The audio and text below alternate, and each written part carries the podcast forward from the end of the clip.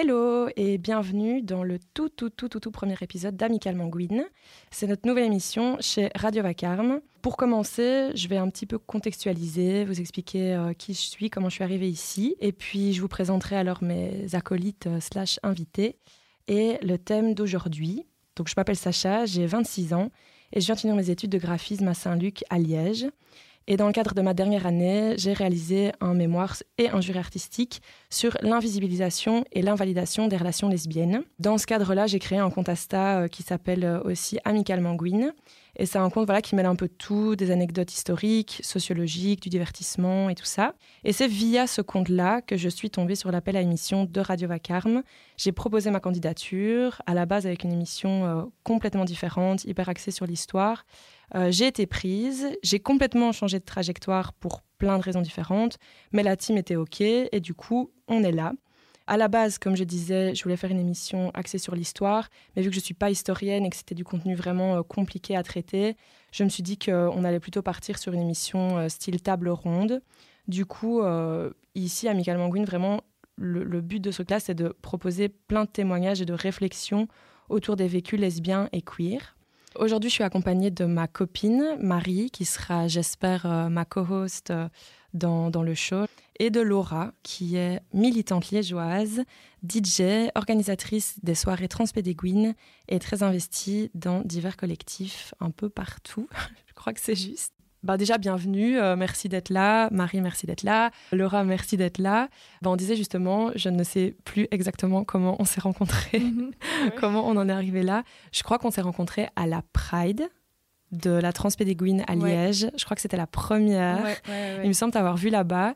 Et je crois que tu étais un peu, euh, oui, euh, je suis un peu là, j'ai un peu aidé dans l'organisation, mais genre tu étais un peu en mode euh, en soum soum, tu vois. Et, et, après, il me semble qu'on s'est revus un peu dans différents événements. Ouais, dans différents événements à Liège et tout.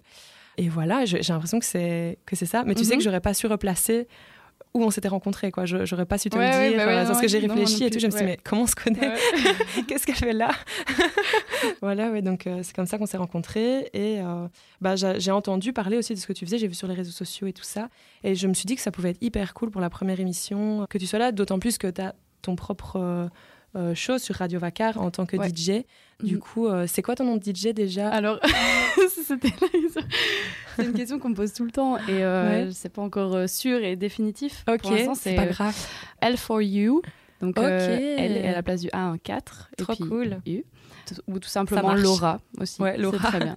DJ Laura. Ouais. ouais, bah, trop bien. N'hésitez pas à aller l'écouter d'ailleurs. Bah, Marie, je t'ai présenté très vite fait. Voilà, je sais pas si tu veux dire autre chose sur toi.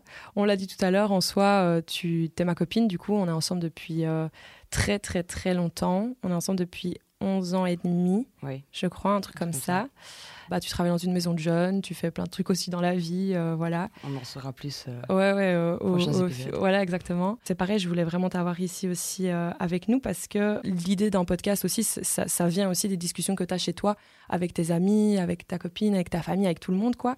Et vu qu'on avait plein de discussions comme ça autour du projet Amical Manguine, bah, très vite, on s'est dit, il faut aussi aller vers le podcast, ça peut être super intéressant. Donc voilà, aujourd'hui, pour le premier épisode, j'avais vraiment envie qu'on parle des tout premiers ressentis qu'on peut avoir face à son orientation sexuelle et ou romantique. J'ai l'impression que c'est un truc dont on parle assez peu, en fait, finalement. Euh, on en parlait un petit peu plus tôt euh, ensemble euh, avant de venir ici.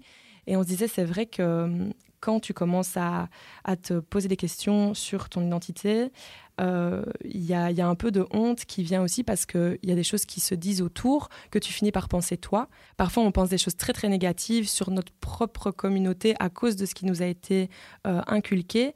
Et euh, c'est des choses dont on n'ose pas parler. Je, trouve qu'il y, a un tabou autour de ça. Et donc, le premier truc que je voulais qu'on aborde, c'était, en fait, j'avais envie de savoir quelle était la toute première approche du lesbianisme, de la bisexualité, de la communauté LGBTQIA+, que vous avez eu. Si vous savez replacer peut-être les premières fois où vous en avez entendu parler, comment est-ce que vous le perceviez à l'époque? Pour ma part, il y avait beaucoup de classisme ambiant dans, dans le milieu dans lequel j'évoluais. Et, du coup, les lesbiennes étaient vraiment vues comme euh, les baraquis. Je ne sais pas s'il y a un, un, équivalent, euh, si par hasard des Françaises nous écoutent, Français, Françaises. Je sais pas s'il y a un, équivalent, mais en gros, oui, c'est un jugement de classe, quoi, qui dit mhm. qu'en gros, les lesbiennes viendraient d'un milieu social plus précaire, plus défavorisé ou quoi. Et oui, du coup, moi, c'est vraiment ce que j'ai entendu tout le temps. Les lesbiennes sont des baraki, baraki, baraki, baraki. Euh, c'était que des trucs comme ça. Donc je voulais savoir si vous, vous aviez une expérience euh, similaire par rapport à ça. Euh, bah, ouais, moi j'ai une expérience un peu similaire. Je sais pas pourquoi en général il y a, y a cette, cette identification-là des lesbiennes baraki. Je sais pas, on en parlait tout à l'heure. C'est difficile de, savoir pointer exactement. exactement. Moi je disais tout à l'heure que peut-être c'était lié au fait que bah, dans l'imaginaire collectif hétéro, euh, les lesbiennes euh, ne, sont, ne seraient pas assez féminine, ne serait pas assez gracieuse, ne serait pas assez classe, parce que du coup, elle ne, elle ne performe pas assez euh, la femme, euh, la féminité et tout ça.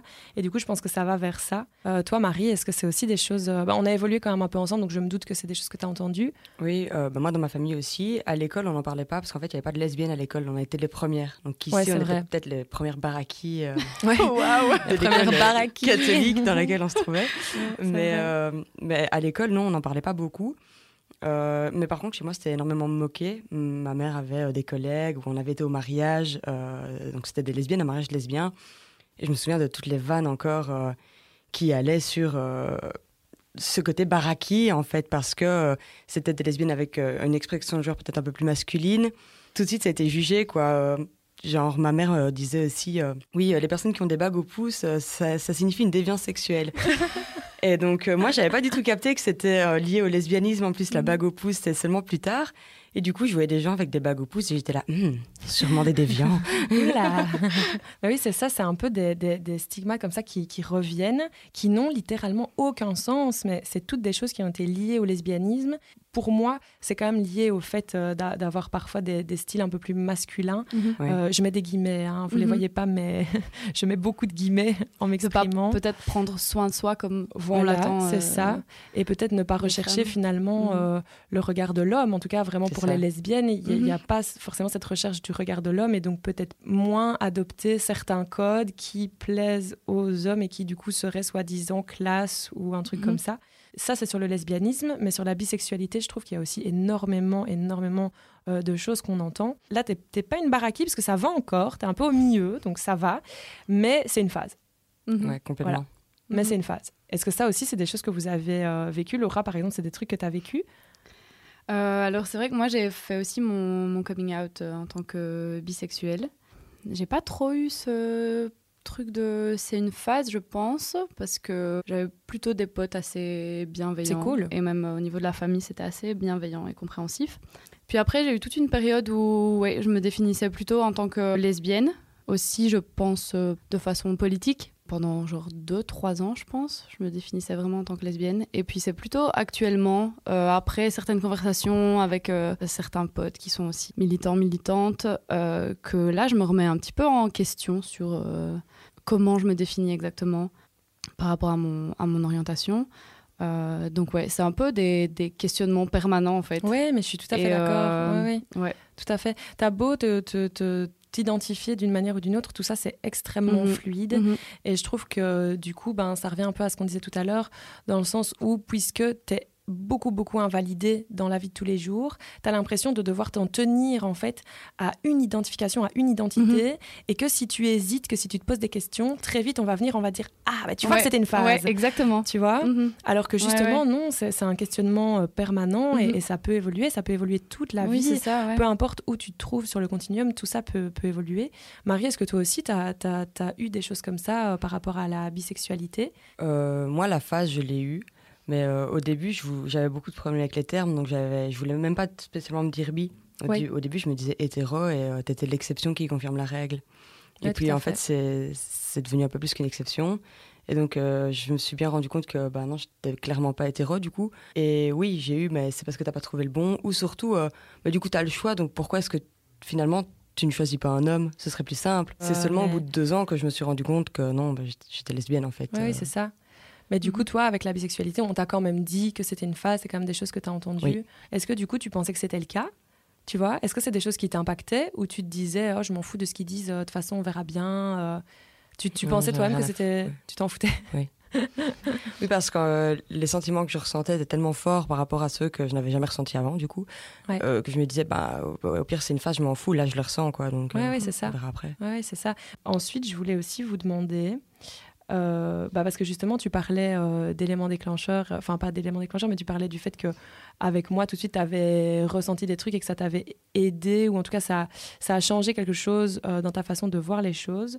Est-ce que vous avez eu toi je sais, mais toi Laura, est-ce que tu as eu un élément déclencheur? Est-ce qu'il y a vraiment un truc qui a, qui a marqué euh, tes réflexions autour euh, de ton orientation ou est-ce que ça s'est fait progressivement? Ça s'est passé comment pour toi? Ah, En fait, je pense en y, en y réfléchissant, ça a été assez progressif, même s'il y a eu un élément déclencheur. Mais déjà, en fait, je me rappelle que petite, euh, quand j'étais enfant, et que je voyais certaines filles un peu plus âgées, que qui étaient plus masculines ou euh, mhm. on, savait qu'elles étaient euh, lesbiennes ou LGBT ou ça m'intriguait en fait ouais. ça m'intriguait vraiment et je euh, comprends trop ce que tu veux dire et et ouais et puis par la suite en secondaire j'ai eu des amitiés très très fortes j'ai eu une amitié très très forte avec une fille et je, je savais que que j'étais amoureuse d'elle. J'ai sur le moment je n'arrivais pas à, à en parler. On nous a bah, insulté de lesbiennes et voilà et on n'assumait pas on n'assumait pas du tout. Et puis euh, bah, c'est assez marrant parce que euh, quelques années plus tard environ bah, petite dizaine d'années plus tard on, s'est revus avec cette meilleure amie là et on a eu une relation ensemble. Ah ouais, ah, mais c'est trop cool c'est vrai que je vais le mentionner. franchement c'est cool. Euh, donc première non moi c'était ma deuxième relation lesbienne. Ouais euh, Donc il y avait la, question. La, question c'était euh, l'élément déclencheur, mais du coup c'est intéressant ce que tu dis, ouais, parce que tu expliques du coup qu'il y avait des prémices, oui, oui, euh, entre guillemets. Hein. Enfin, on, sait oui, des, des questionnements, des ouais. Il y avait des questionnements déjà mhm, mhm. avant. Mais oui, il y a eu un élément déclencheur, ben, une personne qui était avec moi à l'université qui m'intriguait aussi beaucoup. J'étais waouh. Cette personne a l'air, a l'air vraiment très intéressante. Genre, j'ai vraiment envie mhm, d'être sa pote, quoi. Puis je me suis rendu compte que j'avais pas envie d'être que sa pote. et là, je me suis dit, bon, ok. ok, let's go, quoi. Ouais, là, j'ai commencé à me questionner plus sur le sujet, à me renseigner plus. Et euh, là, c'est vraiment parti. C'est vraiment devenu. ouais, c'est ça. Mais c'est hyper intéressant, justement, euh, parce que tu parles euh, du fait d'être intrigué, tu vois. Mhm. Et ça, je, je, je, trouve que le mot est hyper parlant parce que c'est tellement vrai. Tu es là, tu es jeune et tu vois quelqu'un et tu es là, j'ai envie d'en savoir plus. Mhm. je crois que j'aimerais bien qu'on soit amis ou je sais pas. Oui, il y, y, a vraiment ce truc. Toi, Marie, du coup, bah, je sais quel est l'élément déclencheur, mais tu peux nous en dire un peu plus sur ton expérience Oui, ben, j'ai commencé à sortir très très tôt, donc euh, j'ai relationné avec des garçons euh, très très tôt, très très jeunes, et euh, vraiment rien quoi. J'étais attirée par eux, je les trouvais beaux, j'avais envie qu'il se passe quelque, chose, passe quelque chose, mais dès que eux commençaient à avoir des sentiments, je ressentais un dégoût profond quoi. donc j'avais envie de partir en courant. Jusqu'à toi. Toi, tu étais déjà out quand on s'est rencontrés. et bah, ça m'intriguait. et je trouvais ça bizarre. Enfin, en même temps, j'avais envie de, de, te faire chier avec ça, mais parce que je sais pas, ça m'intriguait, j'avais envie d'avoir, j'avais envie d'en savoir un peu plus. Dès le, premier moment, euh, le, premier rapprochement, en fait, ça a été plus fort que n'importe quelle de, de, mes relations euh, jusque-là. C'était pas possible de nier. Oui, c'est ça. Tu peux plus en fait euh, rester dans un truc où tu te dis oh je sais pas, peut-être que je dois réfléchir. Là, il y a vraiment un truc qui se passe. Et je pense que c'est comme ça pour beaucoup de personnes. Il y a parfois un élément, parfois une rencontre, euh, ne serait-ce que ce truc où tu es un peu mhm. intrigué ou quoi, mais il y a un truc qui se passe où tu te dis euh, ah oui là en fait ça change tout. Mais oui, je me souviens que tu étais extrêmement insistante. Et au début, je comprenais pas trop parce que à l'école, toi, tu étais plutôt quelqu'un de cool et moi, je me considérais pas du tout comme quelqu'un de cool. Et euh, jusqu'à un bon moment dans notre relation, j'ai pensé que c'était un prank. Hein. C'était bien. Oui, je, je pensais qu'à tout moment, ça allait se retourner et qu'elle allait, euh, euh, que tout le monde allait sortir d'un buisson et me dire ha ha ha, prank, ça y est, Marie s'est foutu de ta gueule, juste pour rigoler et tout. Jusqu'au jour où, tu es vraiment venu de manière très insistante. On passera les détails. Et donc, oui, bah, au final, ça s'est quand même passé. Et finalement, je te, je te contente, je te pas contre. T'as quand même hein. mis du temps à comprendre. oui, oui, oui, mais je te jure, je ne comprends comprenais pas, ça me paraissait tellement euh, impossible, tu mhm. vois, que je me disais, mais c'est impossible. Et j'ai pensé ça longtemps. Mais du coup, oui, c'est vrai qu'il y a quand même des éléments déclencheurs. Moi, justement, euh, rétrospectivement, l'élément déclencheur, pour moi, ça a été euh, une, euh, une amie à moi. En fait, à cette époque-là, je, faisais du basket. Une de mes amies m'invite à, dormir et elle me dit Oui, par contre, je dois te prévenir, voilà, tu peux venir dormir chez moi, mais ma sœur est lesbienne, quoi. Donc, je préfère te prévenir quand même avant que tu viennes. Et moi, je me souviens que j'étais très intriguée et que je me disais Ah bon, ta sœur est lesbienne Et finalement, bah, je suis devenue très amie avec sa sœur et un jour, en fait, cette fille-là m'a dit, écoute, voilà, euh, je pense pas que j'ai envie d'être ton amie, je pense que j'ai envie de, plus. En tout cas, dans mes souvenirs, c'est un truc comme ça qui s'est passé. Et là, je me suis dit, mais carrément, mais oui Et du coup, je suis sortie avec elle euh, quelques mois et euh, ben, dans la foulée, j'ai rencontré Marie, du coup, la meuf cool. c'est ça, la, meuf cool qui se foutait de ma gueule. Et au final, oui, c'est parti vers quelque chose de, de, beaucoup, beaucoup, beaucoup plus sérieux et je m'y attendais pas du tout. Mais moi, j'avais pas totalement accepté non plus le fait de ne pas être hétéro. Et donc, avec Marie, au début de la relation, ça a été euh, très conflictuel, euh, c'était très passionnel, très compliqué. Et à un moment donné, on s'est séparés. Et quand on s'est séparés, en fait, je me suis dit, OK, maintenant, c'est ma chance de redevenir hétéro. Et donc, j'ai essayé, essayé, essayé, mais impossible, ça fonctionnait pas, quoi. Et presque, je m'en rendais malade. Et en plus, j'avais un peu de la pression de mes parents qui n'avaient pas très bien accepté, euh, du coup, la, relation avec Marie. Vous, une fois que vous avez intégré vraiment le fait que vous n'étiez pas hétéro, le fait que, le, le, que vous avez fait un coming in, est-ce que ça s'est bien passé justement pour le dire aux autres? Laura, tu disais tout à l'heure que chez toi, ça avait l'air de plutôt s'être bien passé. Ouais, ouais. Euh... T'as eu que des réactions positives globalement ou? Ouais, plutôt. Au niveau de mes potes, j'étais très peu entourée de personnes LGBT à l'époque. Euh, ils ont, ils ont, ouh, mon accent T'inquiète, il est ressorti euh, quelques fois aussi depuis le début de l'émission. Ils ont plutôt accepté, même si c'est vrai qu'il y a eu un changement. En fait, j'ai l'impression que le fait de comprendre que j'étais queer, ça m'a ouvert à un autre, euh, un autre monde en fait. J'ai rencontré d'autres personnes, je me suis fait d'autres potes, je me suis entourée de personnes qui étaient plutôt concernées par soit par ce sujet-là ou qui étaient vraiment plus investies dans les milieux militants. Donc euh, au niveau de mes potes, ben, ouais, c'est un peu, un peu changé. Quoi. Au niveau de la famille, en fait, j'ai l'impression que ça a été plus difficile pour moi de, de, de l'annoncer à mes parents. Euh, ça a été ouais ça a été super un gros stress et ouais, tout ouais, euh, ouais, ça a ah été vraiment super euh, compliqué mais je savais qu'ils allaient qu'ils allaient que ça allait bien se passer. Mais ouais je me rappelle j'étais j'étais en pleurs j'avais écrit une lettre oh c'était ouais ouais c'était super difficile pour moi. Plus de peur que de mal ou pas au final? Oui oui non non carrément carrément. Mais c'est vrai qu'il y a toujours des, des trucs qui sont bah, c'est une autre génération en fait, les mhm. parents, la famille. Tout à fait. Et du coup, il y a des, choses qu'ils ont intériorisées et je leur en veux pas pour ça, mais c'est vrai qu'il y a des choses qu'ils peuvent pas comprendre et sur lesquelles je sens un, décalage. Un décalage un peu, ouais. Ouais, notamment avec mon père par exemple, parce que enfin, je viens d'une famille italienne et donc euh, ça, la, tradition, la culture italienne a fort influencé euh, son éducation. Mais euh, je lui en veux pas du tout. Mais à part ça, non, ça s'est plutôt bien passé. Après, j'ai pas fait de, coming out euh, à ma famille plus éloignée. Je pense qu'ils l'ont compris au fur et à mesure du temps. Mais euh, non, Donc globalement, ça a été. Globalement, ça a été. Parce que tu sais, parfois, ça évolue aussi. Hein. Mhm. Vraiment, parfois, ça évolue. Euh. Toi, Marie, je, je, je, sais que ça a évolué très vite chez toi, j'ai l'impression. Oui, bah ça, c'était niveau, niveau famille. Donc, moi, j'ai pas fait de coming out à ma famille, en fait. J'étais dans ma chambre sur Skype en train de parler avec une pote de ma relation avec Sacha et ma mère a écouté à la porte. Donc elle est ah. rentrée en trompe dans ma chambre, toujours en Skype avec ma pote. Et elle m'a dit euh, que je pouvais faire mes valises et que je pouvais aller vivre chez mes grands-parents parce qu'elle ne voulait pas d'une lesbienne à la maison. Ouais, elle est partie. Hein. Donc je suis restée euh, un peu en état de choc. Et euh, bah, j'ai repris ma conversation Skype avec ma pote. Alors en fait, je te disais. Euh, et euh, je crois que 20 minutes après, à mon avis, le temps d'une clope, ma mère revient et elle me dit qu'en fait, tout bien réfléchi, il euh, n'y a que mon bonheur qui l'intéresse et que du coup, c'est ok, je peux rester. c'est hyper, intense. c'est très intense. Parce que c'est vraiment très négatif, en mode tu vas te casser de là et tout, je te déteste. Et deux secondes plus tard, euh, bah écoute, euh, finalement, euh, c'est ok. Tout à son image. Fou. Ouais, c'est vrai, tout à son image. Mais et sinon, dans l'entourage en général Mes grands-parents, je leur ai rien dit du tout parce que ma mère m'avait dit qu'ils allaient mal le prendre et qu'il valait mieux que je leur en parle pas. Donc je leur ai rien dit.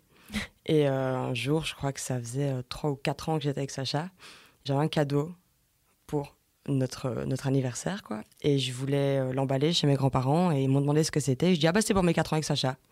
Et ils ont fait, félicitations. ok. On a vécu là pendant, pendant deux ans et ils ont toujours super bien accepté. Ouais, ouais, c'est vrai, très très ouvert. euh. Aucun problème avec ça. Pour ce qui est euh, de mes potes, ben, vu que je traînais avec Sacha qui était out, tout le temps euh, les gens venaient me me poser des questions et me dire euh, t'es lesbienne, tu traînes avec l'autre lesbienne, donc t'es sûrement lesbienne. et moi j'étais là en mode non, pas du tout, non, pas du tout, mais non, Tu vraiment traînes avec pas, la baraki du quartier. euh. Quoi, lesbienne ben. Et puis au bout de deux mois, bourré, euh, bah, je l'ai dit parce que j'en avais marre et j'en avais surtout marre qu'on vienne me, me le- me le demander en fait. Après ça, on m'a plus jamais fait chier en fait. On n'est plus venu me demander, on n'est plus venu me, me faire des réflexions ou rien. On m'a foutu la paix. Ouais, il a juste fallu que tu le dises, quoi. Ouais. Mais c'est fou quand même parce que ça reste hyper intrusif, quoi. Euh, Ouais. Tant que tu l'as pas dit clairement, les gens vont te tourner autour pour te on m'a demander. reponné au euh, GB, tu te souviens J'étais en oui, train de faire mes courses, on vient me trouver. Oh Marie, Marie euh, Tu restes avec la lesbienne, toi aussi. euh. T'es à côté. Moi, j'étais là, bonjour. euh, je suis la lesbienne. C'est moi. Baraki. Ouais, ouais, la baraque du quartier, c'est ça. Mais euh, ouais, c'est fou quand même, je trouve. euh. moi, moi, de mon côté, voilà, ça, ça s'est pas, ça s'est pas super, super bien passé. Euh, voilà, j'étais dans, dans un environnement où c'était pas très, très accepté. J'ai l'impression qu'il y a eu mille étapes en fait à, cette espèce de coming out euh, qui a pris six ans et demi. Pour ma part, c'est venu très naturellement quand, j'étais petite puis un peu plus âgée et tout c'était hyper naturel et du coup bah en fait je l'ai pas vraiment dit du côté de ma maman bah j'ai jamais osé lui dire en fait parce que euh, même si ça va beaucoup mieux aujourd'hui il y a eu une époque où elle ne mettait pas un c'est- c'était pas une safe place pour dire que t'es lesbienne c'est voilà c'était pas une safe place et du coup bah, c'était un petit peu euh, compliqué parce qu'il y avait une ambiance très tendue et je, je sentais que c'était pas le bienvenu mais à la fois on me disait pas que c'était pas le bienvenu Mhm. et du coup, j'ai un peu tourné en rond pendant, pendant très longtemps. J'ai l'impression que c'est presque récent, quoi, le Mhm. fait de, de, de m'accepter beaucoup plus. Heureusement, maintenant, euh, ça va mieux. Du coup, oui, je voulais savoir, euh, est-ce que vous avez vraiment vu des choses euh, changer autour de vous une fois que vous avez été clairement identifié? Euh, Toi, Marie, par exemple, euh, t'as ressenti des changements ou pas forcément? Mais moi, j'ai pas spécialement l'impression, non. En, en plus, j'ai vite changé d'école. Ah oui, Au moment où, Ouais, où, ouais. où- où j'ai fait mon coming out, je me suis fait dégager de l'école où j'étais. Est-ce lié Je ne sais pas. Mais euh, je me suis retrouvée euh, à Saint-Luc, qui est une école d'art et qui est quand même beaucoup plus ouvert d'esprit euh, que là où j'étais. Et du coup, ben, là-bas, j'ai eu des potes et j'ai pas eu l'impression qu'ils étaient différents avec moi parce que j'étais lesbienne. Euh. Ouais, toi, t'as pas senti en tout cas euh, cette, euh, cette différence. Parce qu'il y en a probablement forcément eu une dans la façon dont, dont ils t'ont perçu. Mais si toi, tu l'as pas ressenti, quelque part, ça, c'est, c'est quand même positif, quoi. Peut-être parce Tu vois qu'au final, euh, moi aussi, j'ai beaucoup évolué dans ma personnalité, même au niveau de mon genre, etc. Et je pense que je préfère être perçue comme une lesbienne que comme une hétéro aujourd'hui. Oui, je comprends ce que tu veux Du dire. coup, euh, qu'ils me perçoivent comme ça, ben, tant mieux, en fait. Ouais, ouais, même s'il y a des choses plus négatives qui viennent avec, toi, ça te va quand même. euh, Oui, je préfère. Parce que ça casse peut-être avec, euh, La femme. le- avec la femme. Ouais, c'est ça. ça. Et toi, Laura, est-ce que c'est quelque chose que, que tu as ressenti, euh, des changements autour de toi? Tu as eu l'impression d'être perçue différemment ou, ou tu l'as pas ressenti trop non plus? Hum, au niveau perception des autres, je Ouais. sais pas trop. Après, au niveau euh, changement euh, personnel et aussi au niveau de l'identité de. Euh, non, pas l'identité de genre, oh là là. Euh, Il y a un mot, il y a un terme pour dire ça, l'apparence. euh, L'expression. L'expression de genre. Ok, Oh là là. oui, oui, oui, ok, je Je vois. suis pas une bonne militante, je me rappelle plus de mes termes. L'expression de genre, euh, j'ai eu aussi pas mal de réflexions là-dessus. Non, au niveau des changements, bah, comme je l'ai dit tout à l'heure, c'était plus un changement au niveau, ça m'a ouvert à, à un tout autre monde. Un en autre fait. Genre, monde, ouais, vraiment, c'est clair. vraiment, ça a Ouais, totalement ouais. changé ma vie, en fait, mais euh, positivement. C'est pas tellement au niveau de la perception, c'est plutôt euh, au niveau de ta vie finalement, des, Ouais, des vraies ça. choses dans ta vie euh, qui, Mhm. dans même tes, tes centres euh, peut-être être- d'intérêt, ton- Ouais, ton, entourage ouais. ou quoi. Je pense que être queer, ça remet beaucoup de choses euh, en question dans, dans ta vie, même au niveau euh, euh, du schéma familial et de ce genre de choses. tout à fait. De ton Euh, futur ça- finalement, comment tu Ouais, te projettes, c'est extrêmement différent. Ouais. Ouais, oui. Mais ça, c'est hyper intéressant parce que moi, au niveau du schéma familial, même quand je savais pas que j'étais lesbienne, j'ai jamais su me projeter avec un mari, euh, des enfants et un chien, quoi. Tu vois, quand ouais, toutes ouais. les petites filles rêvent du grand mariage Mhm. ou, euh, ou autre hein, que les petites filles. Euh, mais tu rêves de ce truc-là et moi, genre, jamais. Et du coup, j'arrivais pas vraiment à me projeter du tout. Ouais, c'est ça, t'a- t'avais pas de modèle en fait. Non. Tout à fait. Mais c'est vrai qu'on qu'on manque énormément de représentation euh, à ce niveau-là. Et du coup, parfois, pour te projeter, c'est un peu compliqué. Quoi. Tu te dis, mhm. mais je sais pas où je vais, je sais pas ce que je vais mhm. faire. Oui, je, je, comprends tout à fait ce que vous voulez dire. Pourtant, j'ai quand même euh, relationné avec euh, des garçons par après. Pourtant, je savais, j'arrivais pas à me projeter dans la vie hétéro. Oui, je vois ce que tu veux dire. C'est marrant parce que justement, moi, quand j'étais dans des relations hétéro, j'arrivais à me projeter et je me projetais avec ces personnes-là. Euh, avec une famille, une maison et tout, un travail euh, normal, stable. Et, euh, et hum, puis après, je pense que, à part vraiment oui, ma première relation sérieuse lesbienne où ça a duré quand même un petit temps et où, où je me projetais un, un petit peu, c'est vrai que maintenant je me projette beaucoup moins. Quoi. Ouais, ouais, je vois ce que tu veux dire. Ça, mais c'est comme tu dis, en fait, être queer, ça change tellement de choses. Quand on prend conscience et que tu commences à, changer un peu de milieu dans lequel tu restes et tout, tout change et tu as une, as une ouverture en fait sur la vie qui est mhm. complètement différente parce que tout d'un coup, tu n'as plus l'impression d'avoir euh, une, euh, une voie euh, à suivre. Tu as l'impression qu'en fait, il y a plein de possibilités mhm. et ça t'ouvre à ça. Alors évidemment, il n'y a pas que les personnes queer qui, à un moment donné, mhm. remettent en question tout ça. Mais c'est vrai que tu es un peu obligé de le faire. Donc voilà. Je vois que le temps euh, a déjà pas mal avancé, donc euh, on va devoir euh, clôturer. Mais je trouve ça vraiment hyper intéressant de nous replonger dans les ressentis un petit peu qu'on a quand on est en, questionnement et tout. Comme je le disais au début de, l'émission, parfois on ne trouve pas forcément des représentations de personnes en questionnement. Enfin, vous mhm. voyez ce que je veux dire? Les personnes qui sont plus euh, en lumière, souvent, tu as l'impression que c'est des personnes qui, qui savent où elles en sont, qui sont assurées, qui sont mhm. ancrées.